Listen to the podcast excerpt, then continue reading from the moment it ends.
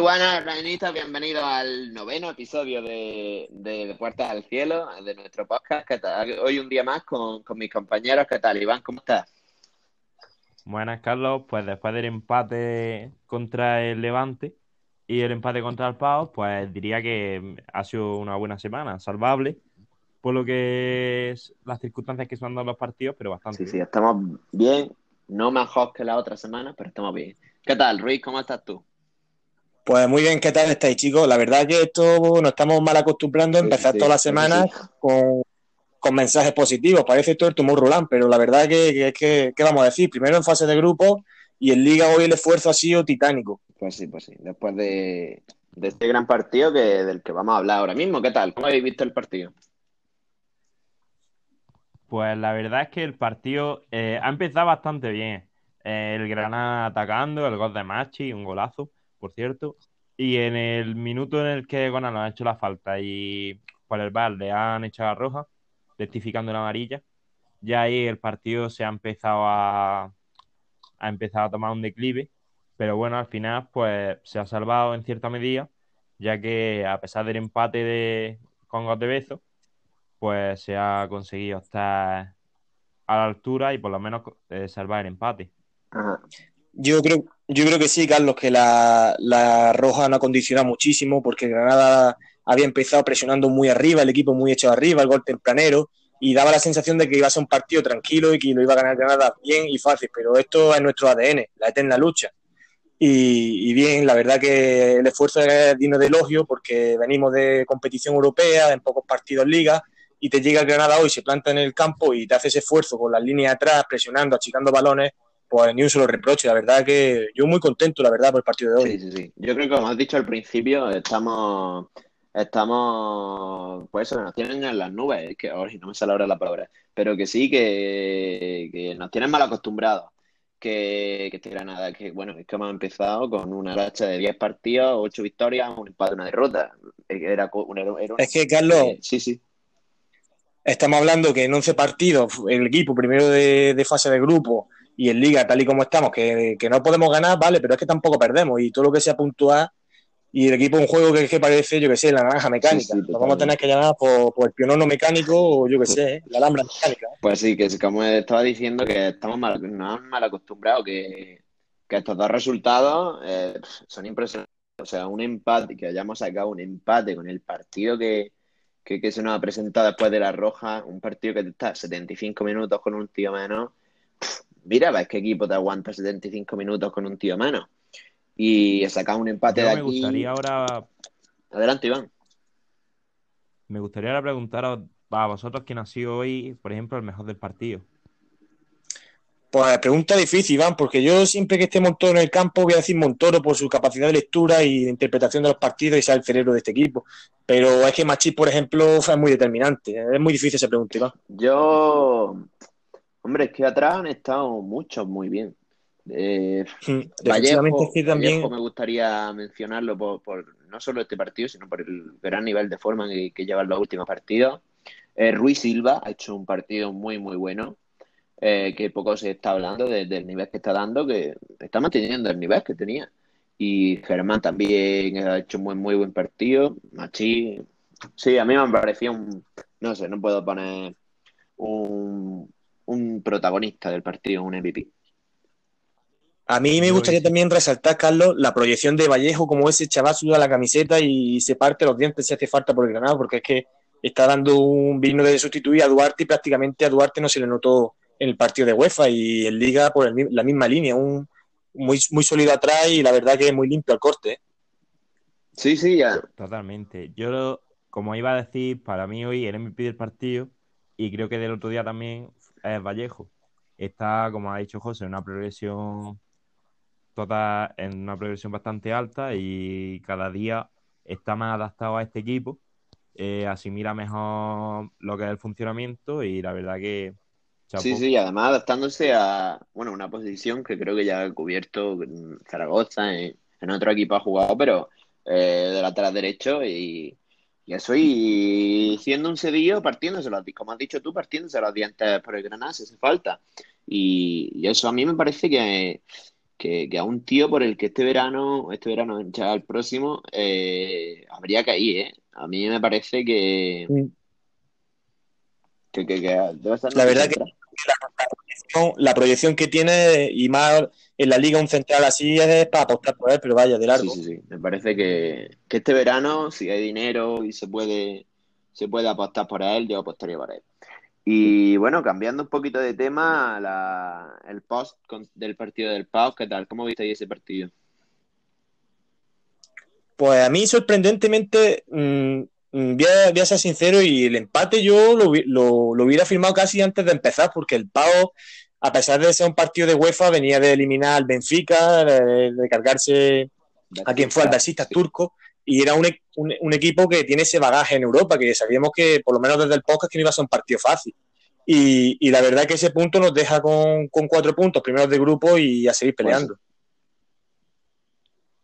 A mí me gustaría resaltar de ese partido que, como siempre, viene y que pasan por aquí los ex de Granada.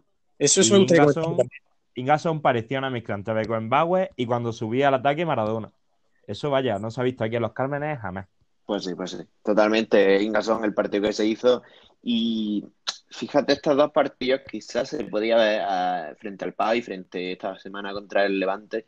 Se le podía ver mm, favorito al Granada en los dos partidos y aún así yo creo que, como has dicho tú, eh, están muy, muy bien eh, los dos empates.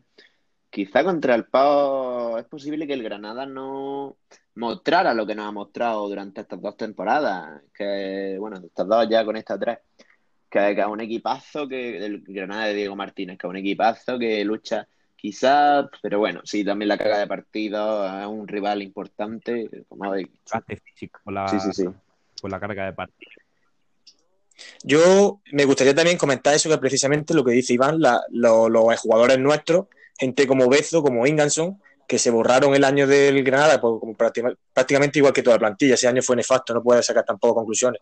Pero los ves luego jugar en otro equipo y, y hoy mismo pues no ha colado gol y un partidazo Ingason la semana pasada. Igual parecía garrincha, decía unos recortes que yo llevaba sin ver eso desde, desde Mágico González en YouTube y una locura, ¿eh? Jugadores nuestros que los teníamos aquí y que no rinden, salen fuera y, y dan, dan un resultado de lujo. Pues de ese año, eh, no solo a ellos, que incluso a ellos pueden ser de los que menos han destacado de, la plantilla de ese año. Es que ese año eh, está aquí Andrés Pereira, que ha sido un jugador, un jugador más de la plantilla del, del Manchester United, que ha jugado bastante. Hombre, tampoco ha sido nunca titular, nunca ha sido. Pero ha sido un jugador de la plantilla del United y creo que ahora está en el Lazio, creo que lo compró por buenos millones. Eh, Boga, otro jugador que estuvo aquí que pasó. Hombre, a Boga se le veía, a Boga, a Boga Andrés Pereira se le veían buenos modales, pero, pero al nivel que, que, han llegado, Boga ha sido. Eh, no sé si este verano se le llegaron a ofrecer cerca de 30 o 40 millones al Sassuolo, creo que es el que tiene ahora. Sí, sí, sí, la, la...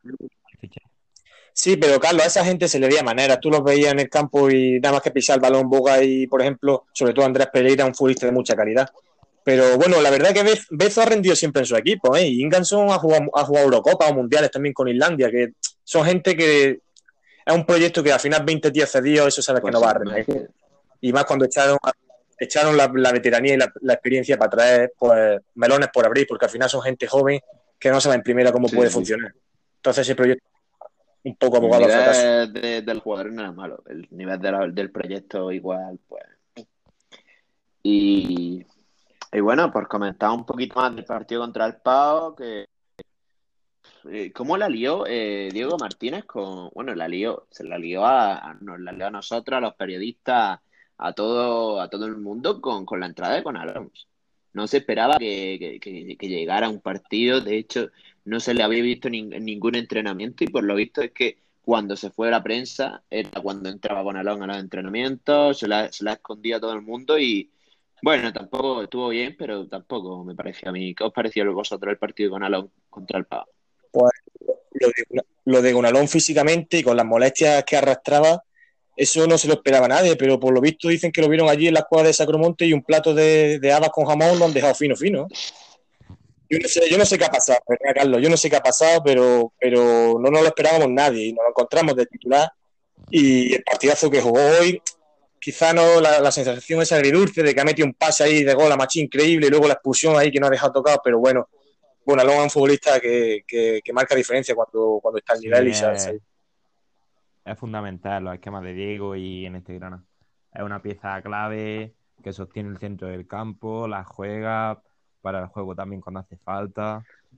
Vaya, un jugador que si no fuera por las lesiones que ha tenido, podría estar jugando perfectamente pues sí, yo creo arriba. Sí, bueno, y va... por ejemplo, en el Olympique o en, la Roma, que no tuvo tanta suerte. En el Sevilla estuvo lesionado. Su, trayectoria es que es de, de equipos todos. Ha estado en la Roma, ha estado en, Francia, en el Sevilla, internacional también con la selección. Y es un futbolista que al fin de cuentas te marca ese sí, Yo de, hecho creo que, se le ha llegado hasta infravalorar porque, porque a un tío que, que, llegó siendo tan mundial, o sea, es que, es como habéis dicho, que Roma, Olympique de Lyon, eh, eh, Champions, cuando Champions, cuando no jugaba Champions era Europa League. Y sí, de hecho yo creo que se lo ha llegado a infravalorar. Y bueno, pues por cambiar un poquito de tema para ir al partido de, esta semana contra los Monoy, o Monoya, Monoya, no se sabe cómo. Tiene, tiene ahí un nombre chungo que parece de, gente del Mercadona, marca Hacendado, pero bueno, y un equipo chipriota, los equipos de Chipre, yo que sé, tampoco. Suelen ser conocidos porque tienen menos visión de juego que Leticia Sabater, pero te la puedes liar. Es que al fin de cuentas, al fin de cuentas en Europa, pues, cualquier equipo te la lía y de hecho la han empatado, no, la han empatado en el último minuto, no ganó el PSV, en los finales. Y contra el Pau empataron. Pero la han empatado, al Pau y le han plantado cara al PSV. Y a ver lo que nos encontramos allí en Chipre, ¿eh? lo mismo no hacen una encerrona allí no descarto yo nada. Bueno, yo creo que va a ser un partido complicado. Como, vamos, esto es la Europa League, no hay ningún partido fácil. Cualquier equipo te puede pintar la cara. Esto es como la Copa del Rey, pero versión doble. Y la verdad que yo veo un partido que se le puede pues atragantar.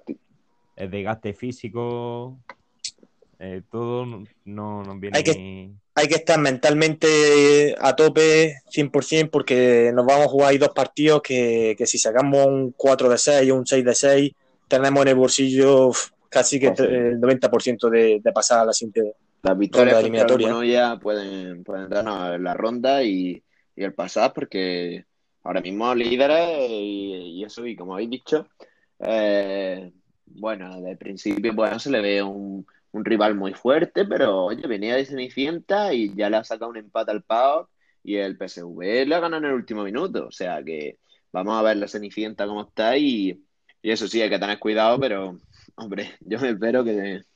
Vamos a ver. Vamos a ver la Cenicienta si no vienen con el disfraz de Cenicienta y acaban con el del lobo de Wall Street. ¿eh? Yo de esta gente no me fío. Es, el típico equipo que no conoces, que medio que, y tienen, de hecho, en el medio campo tienen un, un, un del Rayo, de la Liga también y gente apañada para plantar cara. Y bueno, en la Europa se ha visto que, lo están haciendo bien, pero bueno, confiamos en los nuestros y para adelante a tope. Y no olvidemos que allí también estuvo dando clases de fútbol el gran. Este muchacho de Guatortajas, no me acuerdo el nombre. Un tal.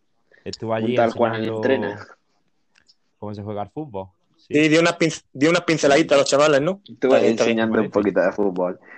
Bueno, pues hoy os vamos a presentar una nueva sección. Eh, hoy la sección será Lejos de los Cármenes. En esta sección hablaremos con, aficionados que viven en la Granada, lejos de los Cármenes. Y, en esta, en el día de hoy os presentamos a Adrián Rodríguez, presidente de la Peña de Francia. ¿Qué tal? ¿Cómo está? Hola, buenas. Eh, pues muy bien. Ahí pues hemos sufrido mucho hoy ya. Sí, sí, sí. Hoy acabamos de, ver el partido contra el contra el Levante y bueno, se ha sufrido. Y yo lo que quería empezar preguntándote cómo, cómo has llegado al granadenismo, cómo un chico francés como tú llega al granadenismo. Pues porque mi, mi, mi mujer es de, es de Granada, de un pueblo que se llama Cogollos Vega. Y nada, ella, a ella no le gusta mucho el fútbol, pero no sé, siempre me ha gustado el ambiente que hay al lado de los Cármenes, la afición y, no sé, siempre me ha gustado. Empecé, empecé a seguirlo cuando estuve en segunda división, en, eh, en el 2010, 2011, y nada, luego empezamos a, a crear la página en Twitter con dos amigos, y luego pudimos crear la peña. Yo tengo una pregunta, Adrián. Allí en Francia, ¿cómo se dio para formar allí la peña de, tanto que estáis? ¿Habéis venido aquí, a, habéis al Camp a Cornellá también, así a partidos cercanos, que os pilla así más de Francia? Pues sí, la, verdad que estamos cerca de... Estábamos, bueno, porque ahora estáis en Canadá, pero mm, hay mucha gente que vive en Narbona, que está a, como a dos horas y media de, Barcelona, así que eso pudimos hacer algunos viajes, como, como, como has dicho, en, el Camp Nou, en Cornellá también fuimos a San Sebastián, a Nueta o al, Calderón. Y, nada, que fue, fue increíble poder hacer esos viajes con, con, con, la afición de Granada y, y pues eso, sentirse orgulloso de, de, de Granada. Bueno, Adri, ¿qué tal? ¿Cómo estás? Eh, en primer lugar, me gustaría preguntarte cómo es el hecho de que tú vives en Granada lejos de, de lo que es la ciudad, cómo es ese granaderismo fuera de las calles, en Francia y ahora mismo en Canadá que estás viviendo, cómo es el hecho de tú andar por la ciudad con una camiseta de, tu, de un equipo que prácticamente es desconocido allí. ¿Cómo lo llevas? Pues es un poco raro, porque eso, nadie conoce a Granada, eh, sobre todo aquí en Canadá, que el fútbol, pues, aquí se llama el soccer, que es muy diferente, el nivel es bastante bajo. Aquí es mucho de... El, el hockey es muy famoso, el baloncesto o el béisbol. En Francia es diferente, claro, el fútbol es muy famoso. Pero eso que eh, cuando, cuando la gente te ve con una camisa de Granada, te dicen, pues, ¿por qué eres de Granada? ¿Qué haces con esa camiseta? ¿Por qué no eres del, Barcelona, del Madrid? Pues le dicen, no, que soy de Granada y ya está. Y es un orgullo, la verdad, ser de Granada y compartir esa pasión con, con, con, la, con nuestra gente en Francia. Ajá. ¿Y dentro de la peña francesa tenéis integrantes franceses o, cómo, es el, completo de, la pues peña? son sobre todo eh, franceses que tienen familia de Granada, que viven en Francia, o amigos míos que no tienen ni puta idea de, Granada, pero que como yo, que les gusta el ambiente y, el club, y le, gustó y, y se han hecho pianista. Mm, y, pues eso que. O también, también creo que hay un, pues español, hay un, gran, un granadino que, que vive en, Francia que, se ha hecho de la peña. Pues sí, es digno de admirar que allí pues lo fácil sería, pues como has dicho, ser del Olympique, ser del París, que montéis una peña y que lleváis al Granada representando ya no solo fuera de la ciudad, sino en un país como es Francia y como se vive el fútbol allí. Así, y ahora, bueno, este año la gente conoce un poco más Granada con, el temporada que, el temporadón que está haciendo, que la gente hablaba un poco más del Granada, es verdad, pero que eso, que la gente dice, pero ¿por qué eres del Granada? Y, eso, un poco especial. Tú, Adri, ahora que estás allí en Canadá, ¿cómo vives que el equipo esté en Europa y no poder verlo en directo? Pues es muy difícil, por supuesto, pero no me quiero imaginar ni a vosotros que estáis al lado y que no podéis. Eh, tiene que ser horrible. No poder disfrutar de eso. La verdad que sí. me puedo pues imaginar. Pues Estamos aquí ahora. Eh, pues como ha dicho, como ha dicho José, la verdad es que es un orgullo que para, gente que como nosotros, que poder ver gente de, otros países, como tú de Francia, de que sean aficionados de nuestro Granada, que, que yo creo que para, para eso, para los granadinistas de aquí de Granada, eh, es un orgullo. Y yo te quería preguntar por, por cuál fue tu primer partido en Los Cármenes. Pues si recuerdo bien, creo que fue el primer año en primera división contra el Athletic, que empató 2-2, creo, si, me, si, si, recuerdo bien. Creo que sí. Creo que sí. 2-2. Contra ¿El Athletic de Bielsa? creo que sí. Sí, yo creo que fue. Sí, sí, sí, me también los dos contra.